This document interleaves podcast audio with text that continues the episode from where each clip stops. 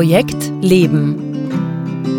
Der Podcast, der dir dabei hilft, deine Personal Projects clever zu managen, damit du all die Dinge verwirklichen kannst, die dir wirklich wichtig sind. Denn jeder Schritt ist ein Fortschritt. Projekt Leben. Für alle, die noch etwas vorhaben im Leben. Von und mit Günter Schmatzberger. Servus und willkommen bei Projekt Leben, dem Podcast rund um unsere Personal Projects, also die Dinge, die uns wirklich wichtig sind in unserem Leben. Mein Name ist Günther Schmatzberger und ich freue mich, dass du auch dieses Mal wieder dabei bist. Worum geht es denn in der heutigen Folge? In den letzten beiden Folgen dieser Staffel habe ich ja darüber gesprochen, warum es aus meiner Sicht so wichtig ist, zuerst das Warum deiner Personal Projects festzulegen und in der Folge dann immer wieder auch die ganz konkreten nächsten Schritte zu notieren. Heute möchte ich diesen Gedanken noch ein bisschen erweitern und zwar um eine ganz konkrete Projektplanungsmethode, mit der ich persönlich sehr, sehr gute Erfahrungen gemacht habe und die ich dir deshalb auch in dieser Folge ein bisschen genauer vorstellen möchte, nämlich die sogenannte natürliche Planung. Gut, bevor wir uns aber jetzt anschauen, was die natürliche Projektplanung ist und wie sie funktioniert, müssen wir kurz mal eine wichtige grundsätzliche Frage klären, nämlich wie viel Planung braucht dein Projekt überhaupt? Also wie viel Zeit sollst du investieren in die Planung deiner Personal Projects? Und aus meiner Erfahrung sage ich, dass der allergrößte Teil deiner Personal Projects, also ich schätze irgendwas zwischen 70 und 90 Prozent, je nachdem, wie komplex dein Leben ist, also die allermeisten deiner Personal Projects brauchen keine aufwendige Projektplanung. Bei den allermeisten deiner Personal Projects wird das reichen, was ich in den letzten beiden Folgen dieser Staffel gesagt habe. Und zwar, erstens, du musst wissen, worum es in dem Projekt für dich geht und zumindest eine ungefähre Vorstellung davon haben, was für dich dabei rauskommen soll. Und zweiter Punkt, du musst konsequent den nächsten Schritt festlegen. Und zwar schriftlich und außerdem so, dass er wirklich umsetzbar ist. Und die Faustregel lautet hier, in fünf Minuten zu erledigen. Also, wenn du weißt, worum es dir geht und wenn du deine nächsten Schritte konsequent festlegst, dann hast du schon alles Projektmanagement erledigt, was für den aller, allergrößten Teil deiner Personal Projects notwendig ist. Aber dann gibt es hin und wieder doch ein Projekt, da ist das ein bisschen anders. Wie gesagt, ich schätze, dass das so zwischen 10 und 30 Prozent deiner Projekte betreffen wird. Diese Projekte sind dann nämlich ziemlich komplex und für die lohnt es sich, etwas mehr Zeit in die Projektplanung zu investieren, weil es sich am Ende dann vom Projektergebnis her auszahlen wird. Und um genau diese Projekte, also um einen kleinen Teil deiner Projekte, soll es in dieser Podcast-Folge gehen. Wobei, da muss ich vorher noch was klarstellen, nämlich wann schadet Planung mehr, als sie nützt? Das klingt ja paradox, dass Planung mehr schaden kann, als sie nützt, aber das ist tatsächlich der Fall. In diesem Zusammenhang finde ich es wichtig, dass wir uns Folgendes in Erinnerung rufen. Es gibt einen Unterschied bei unseren Personal Projects, nämlich ob ein Personal Project ein Leistungsprojekt ist oder ein Beziehungsprojekt. Und diesen Unterschied habe ich in der dritten Folge der dritten Staffel schon mal erklärt. Wenn du diese Folge noch nicht gehört haben solltest, dann hör die bitte noch nach. Ich persönlich finde, dass das eine der besten Folgen war, die ich in meinem Podcast bisher gemacht habe und zu der habe ich auch ganz viel positives Feedback bekommen. Also die dritte Folge der dritten Staffel, wo es um Leistungsprojekte und Beziehungsprojekte geht. Kurz zusammengefasst, der Unterschied zwischen Beziehungsprojekten und Leistungsprojekten, wie schaut der aus? Leistungsprojekte sind jene Personal Projects, wo es darum geht, ein ganz bestimmtes Ergebnis zu erreichen oder eine ganz bestimmte Leistung zu erbringen. Das heißt, es ist ein klar definierter Output da, der durch dieses Projekt entstehen soll.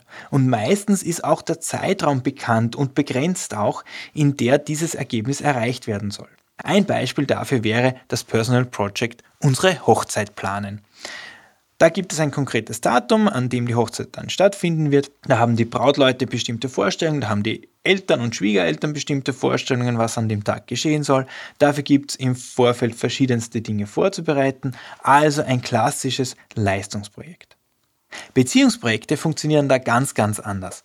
Ein Beziehungsprojekt wäre zum Beispiel das Personal Project eine gute Ehe führen. Und das ist etwas vollkommen anderes, als eine Hochzeit zu planen. Warum? Weil es beim Personal Project eine gute Ehe führen ganz, ganz schwer ist, konkrete To-Dos zu definieren. Ja, überhaupt mal zu definieren, was unter einer guten Ehe überhaupt zu verstehen ist.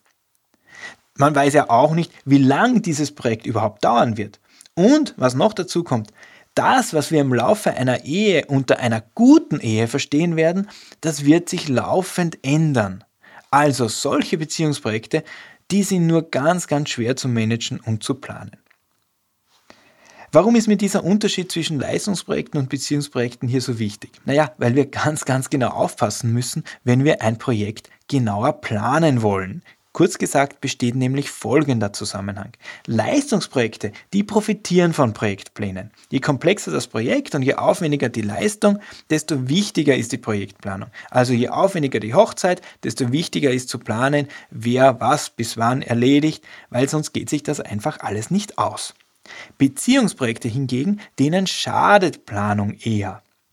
Bei Beziehungsprojekten müssen wir oft spontan reagieren, da müssen wir viel improvisieren und da müssen wir uns immer wieder auf neue Umstände einstellen. Bei dem Personal Project eine gute Ehe führen, da sind langfristige Pläne ja praktisch zum Scheitern verurteilt. Die machen einfach überhaupt keinen Sinn und schaden eher nur. Darüber gibt es übrigens ein witziges Buch, nämlich was passiert, wenn man ein Beziehungsprojekt generalstabsmäßig zu planen versucht. Das Buch heißt The Rosie Project, auf Deutsch das Rosie Projekt. Das habe ich übrigens von meiner Frau zum Lesen bekommen, warum auch immer. Naja, jedenfalls darin kann man nachlesen, was passiert, wenn man versucht, ein Beziehungsprojekt zu managen.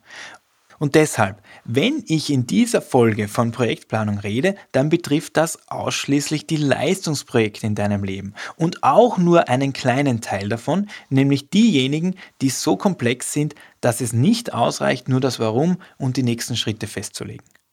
Aber genau für all diese Projekte, für all deine Leistungsprojekte, die ein bisschen komplizierter und komplexer sind, empfehle ich dir als Planungsmethode die sogenannte natürliche Planung.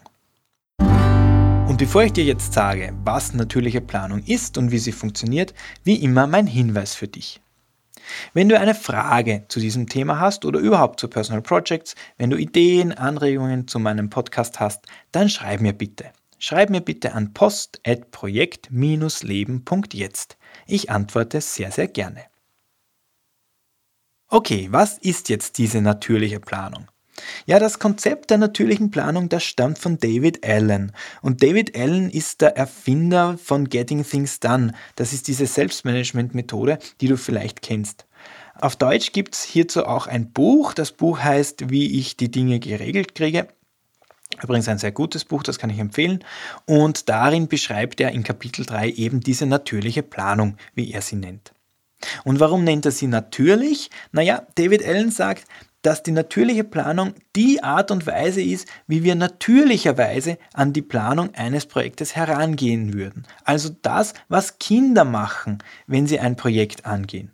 Aus seiner Sicht müssen wir die natürliche Planung also nicht erst lernen, weil wir sie eh schon von klein auf kennen aber wir müssen sie häufig erst wiederentdecken oder wieder lernen, weil wir zum Beispiel im Job normalerweise sehr unnatürlich planen und daher schon fast verlernt haben, wie wir als Kinder an unsere Projekte herangegangen sind. Wir müssen aus seiner Sicht also wieder ein bisschen werden wie die Kinder und dann klappt es auch besser mit unseren Projekten. So, okay, jetzt verrate ich euch endlich, wie läuft so eine natürliche Planung ab. Bei der natürlichen Planung gibt es fünf Schritte. Erstens Zweck und Grundsätze festlegen, also das Warum. Zweitens Ergebnis geistig vorwegnehmen. Dritter Punkt Brainstorming. Vierter Punkt Organisieren. Und fünfter Punkt die nächsten Schritte. So, schauen wir uns das jetzt ein bisschen genauer an. Der erste Schritt, Zweck und Grundsätze festlegen, das haben wir in der vorletzten Folge des Podcasts schon besprochen, als es um das Warum ging. Also es geht zuerst mal darum zu wissen, warum und wozu du dieses Projekt überhaupt starten willst. Auch den zweiten Schritt, das Ergebnis geistig vorwegnehmen, das haben wir in der Folge über das Warum schon vorweggenommen.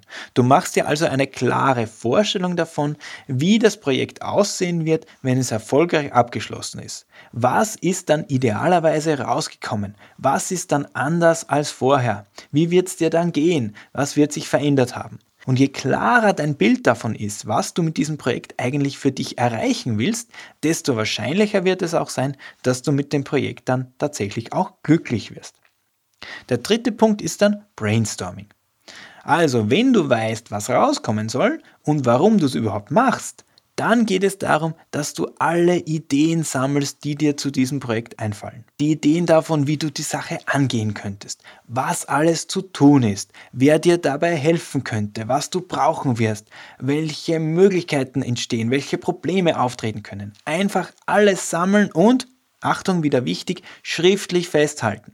Zum Brainstorming gibt es verschiedenste Tools, da gibt es Mindmaps und so weiter. Ich persönlich empfehle dir dazu wie immer Evernote. Ich habe ja für jedes meiner Personal Projects eine eigene Evernote-Notiz und in diese Evernote-Notiz schreibe ich dann auch gleich immer alles rein, was mir im Brainstorming zu diesem Projekt einfällt. Der vierte Schritt ist dann Organisieren. Nach dem Brainstorming geht es dann darum, ein bisschen Struktur in diese Gedanken und Ideen reinzubekommen. Wenn du im Brainstorming gut gearbeitet hast, dann wird sich in dieser Phase so etwas wie eine ganz natürliche Ordnung einstellen.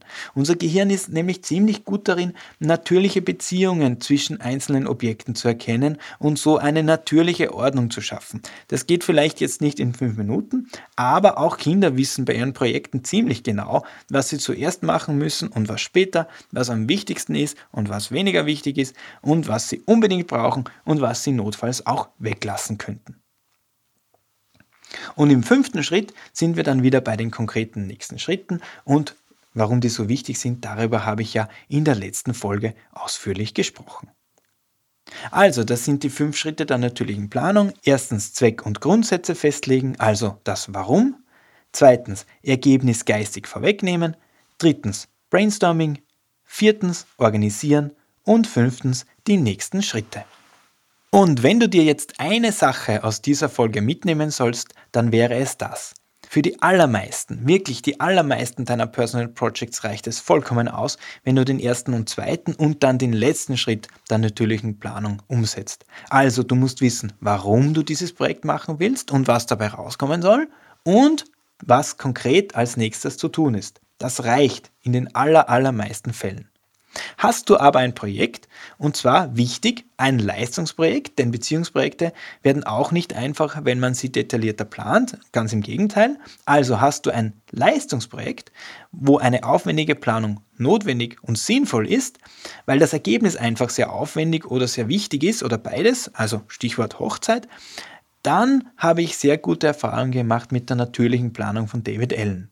Im Prinzip geht es dann darum, dass du zusätzlich zu deinem Warum und zu deinem gewünschten Ergebnis noch ein Brainstorming durchführst, wo du all deine Ideen und Gedanken zu dem Projekt sammelst und natürlich wieder schriftlich festhältst und dass du anschließend deine ganzen Gedanken und Ideen und To-Dos in eine natürliche Ordnung bringst, die sich meistens ziemlich von selbst ergibt.